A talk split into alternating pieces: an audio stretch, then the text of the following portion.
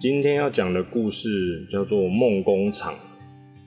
故事的一开始呢，爸爸就催促着广杰和广泽说：“宝贝们，该睡觉了哦，赶快去刷洗脸。”广泽撒娇的说：“爸比，我们今天要听梦工厂的故事，好吗？”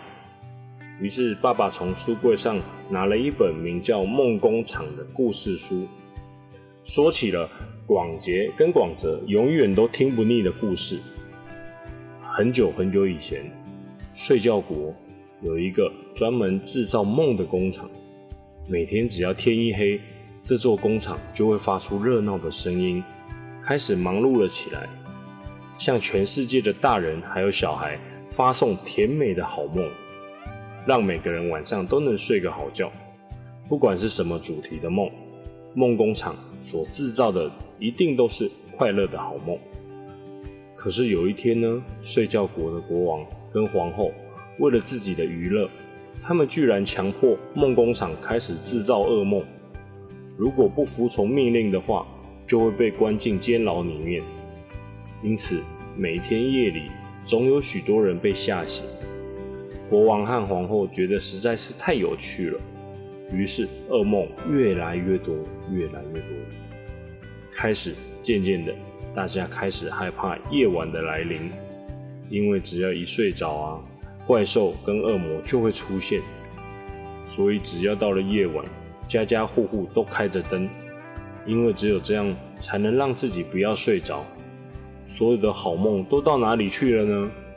原来通通被国王锁进高山上一个没人住的房子里面。不过不要担心，好梦里。有一位勇敢的王子，带着他的宝剑。这把宝剑似乎还会说话呢。他机灵的躲过了守卫的监视。他告诉好梦里面的每一位主角，一定会把他们给救出来。一路上呢，他遇到许多噩梦里跑出来的坏妖怪，他都一个一个把他们消灭了。终于，他碰上了最可怕的喷火龙。可是喷火龙最后还是敌不过正义聪明的王子，直接就被王子给收服了。一进入城堡，王子就看到了黑影魔王。王子拿出他的太阳之剑，直接就把黑影魔王闪瞎了眼。光明必定胜利。黑影魔王就在快要消失的最后一刻，他说了一句话：“这世界上只要有光明，就一定会有黑暗。”我的影子是永远不会消失的。讲完就彻底消失了。王子将其他噩梦的怪物装进一个超大的火箭，然后发动引擎，把这些怪物全送到了外太空去。然后王子来到了国王面前，他给了国王两个选择：如果他不停止制造噩梦的话，他将会面临吃席的命运。但是如果他把所有的好梦都释放出来，就可以留下一条命，而且必须永远要在梦工厂里面工作，不能再当国王了。国王来来回回的走着，想了一遍又一遍，他想了很久，最后他选择了活着才有希望。从此之后，白天的时候，所有的美梦都自由自在的在天空飞翔；到了夜晚，再轻悄悄的。溜进每个人的梦乡里，人们开始喜欢上了睡觉，因为他们又有美梦的陪伴了。虽然偶尔还是会有几个没被消灭干净的噩梦会调皮的跑出来吓人，但是大部分的时候，人们的梦都是快乐而且甜美的。这本故事书的结局真是完美啊！但是故事跟现实生活中不一定都是完美的结局。今天考完了国语，明天剩数学。下礼拜应该就会知道成绩了。就算揭晓成绩考差了，我们下一次再努力就好。一次跌倒不代表永远就站不起来。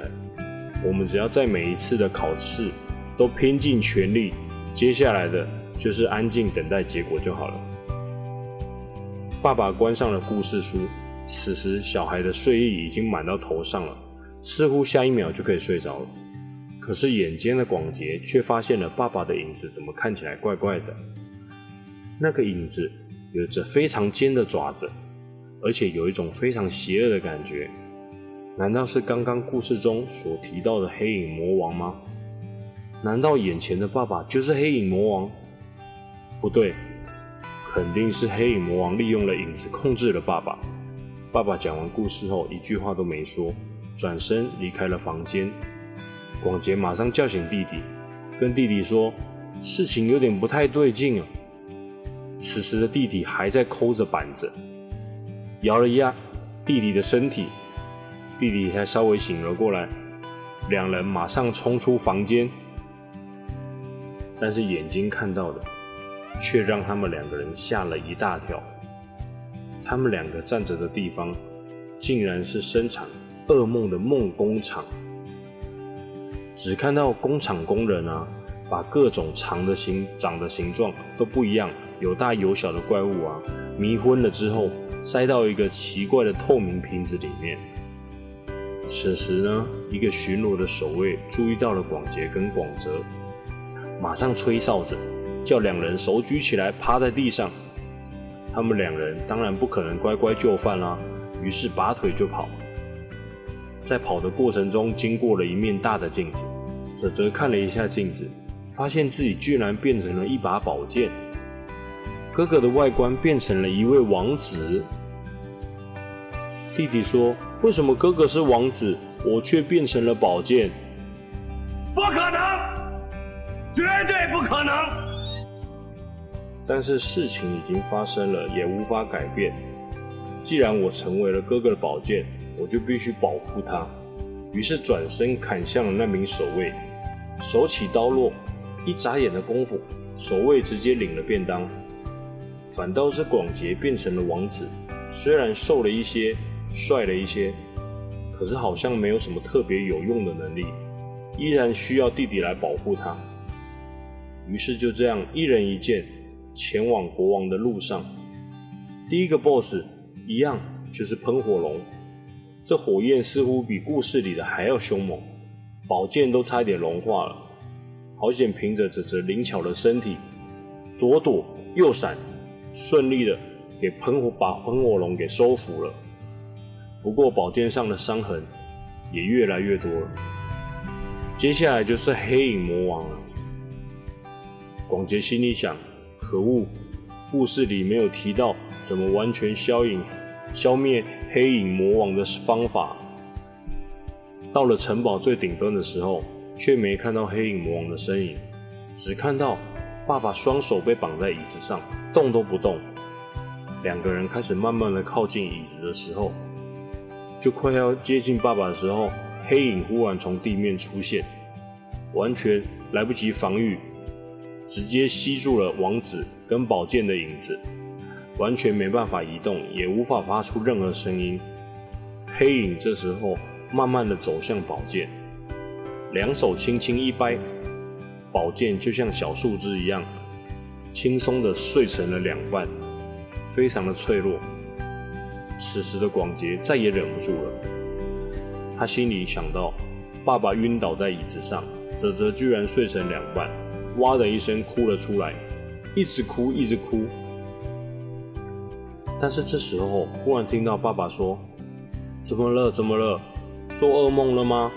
我都还没开始讲故事哎。”这个时候睁开眼，广杰忽然又回到了熟悉的房间，熟悉的小贝贝，熟悉的妈妈，原来是做噩梦啊，吓了我一跳。爸爸又开始重新讲了一个故事。讲完之后，爸爸一样没说话，离开了房间。这个时候，广杰为了确认爸爸的影子，坐起来一看，爸爸居然没了影子。往右往左边一看，床上居然放着一把分成两半的宝剑。好了，今天的故事就到这边了哟。嗯。今天没有每日一题，因为我听到泽泽的事情，所以心情有一点低落，有点难过。那种难过的感觉啊，就像是，嗯，就像是考了一百分，然后回到家还是被爸爸妈妈骂了一样，然后考了一百分没有奖奖励，那种很低落的感觉，这样形容你们听得懂吗？晚安了哟，拜拜，See you。